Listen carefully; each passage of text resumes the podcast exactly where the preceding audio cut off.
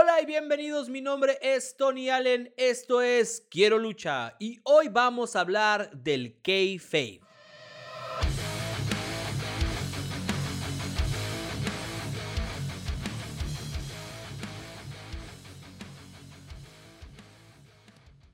Antes de comenzar, recuerda suscribirte a este podcast y a nuestro canal de YouTube. Seguirnos en todas nuestras redes sociales. Estamos en todas las plataformas como Quiero Lucha. Primero, ¿qué es Kayfabe? Kayfabe es un término abreviado que implica reconocer la naturaleza escenificada y con guion de la lucha libre profesional. En lugar de los deportes competitivos, a pesar de que se presenta como real. Inicialmente, la gente de la industria, ya sean luchadores o personas que trabajan detrás de escenas, usaban el término kayfabe como sinónimo de profesionales de la lucha libre, discutiendo temas en públicos sin revelar la naturaleza del guion. Como concepto, kayfabe implica el hecho de que las peleas siguen un guion y los luchadores interpretan a los personajes en un programa. A diferencia de los actores que solo interpretan papeles en el escenario, los luchadores profesionales a menudo mantienen un papel fuera del espectáculo, especialmente cuando interactúan con los fans, tratando de mantener la ilusión de la lucha libre profesional.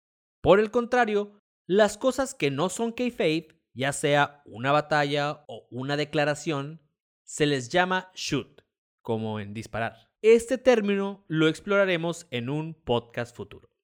La razón por la cual estamos empezando a hablar de si la lucha libre es falsa o lo que es el kayfabe es porque esta semana pasada, después de la entrevista que le realizamos a Thunder Rosa, mi madre, Betty Norris, a la cual mando saludos hasta Osage City, Kansas, vio la entrevista. Y abajo de la entrevista estaban las ligas para la pelea entre Thunder Rosa y Britt Baker.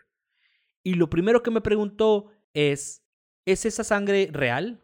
¿Esa escalera es de metal? Esto fue cuando me puse a razonar acerca de esta idea, esta mentalidad de la lucha libre que es falsa.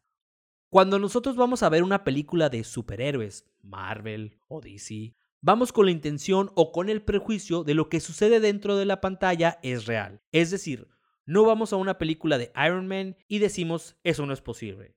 Un hombre no puede crear esa armadura y no puede volar. No, vamos con la creencia inmediata de que no solo puede volar, sino de que todo lo que haga es posible. Una parte de la magia de la lucha libre es el que nos atrape dentro de su realidad. Es entonces el kayfabe que se convierte en esa suspensión de la incredulidad. La lucha libre ciertamente no es un deporte competitivo, pero no puedes fingir una caída de 3 metros sin importar en lo que caigas. No puedes evitar ser golpeado por un clothesline o que tu espalda no sufra daño por una hurracarrana.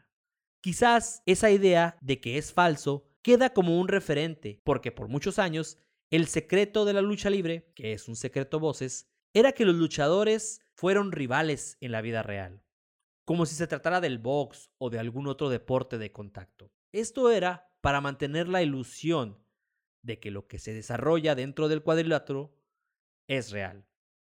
Es evidente que en tiempos recientes esto se ha perdido, especialmente en una edad de medios sociales.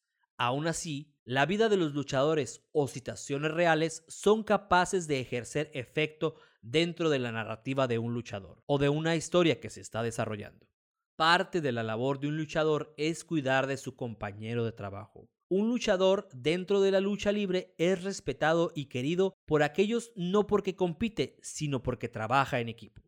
Esta es mi opinión personal, pero yo prefiero respetar el atleticismo, la entrega y la inteligencia de los luchadores, permitiéndome el detener la incredulidad al ser atrapado en lo que está sucediendo.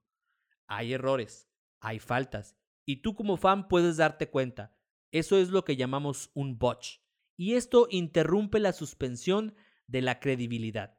Pero es preferible el entregarse a un match, sabiendo que los luchadores son capaces de realizar cosas al límite del ser humano, que pretender que es un evento irrealista y no algo orquestado para que el público lo disfrute.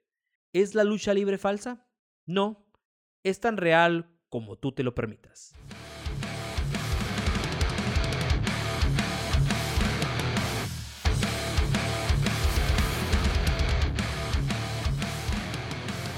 quieres apoyar este podcast, suscríbete y comparte. También sigue nuestro canal de YouTube y síguenos en todas nuestras redes sociales. Estamos en todas las plataformas como Quiero Lucha. No olvides dejar tus comentarios. Esto fue una coproducción de Piedras Pintas para Die Creek Studios.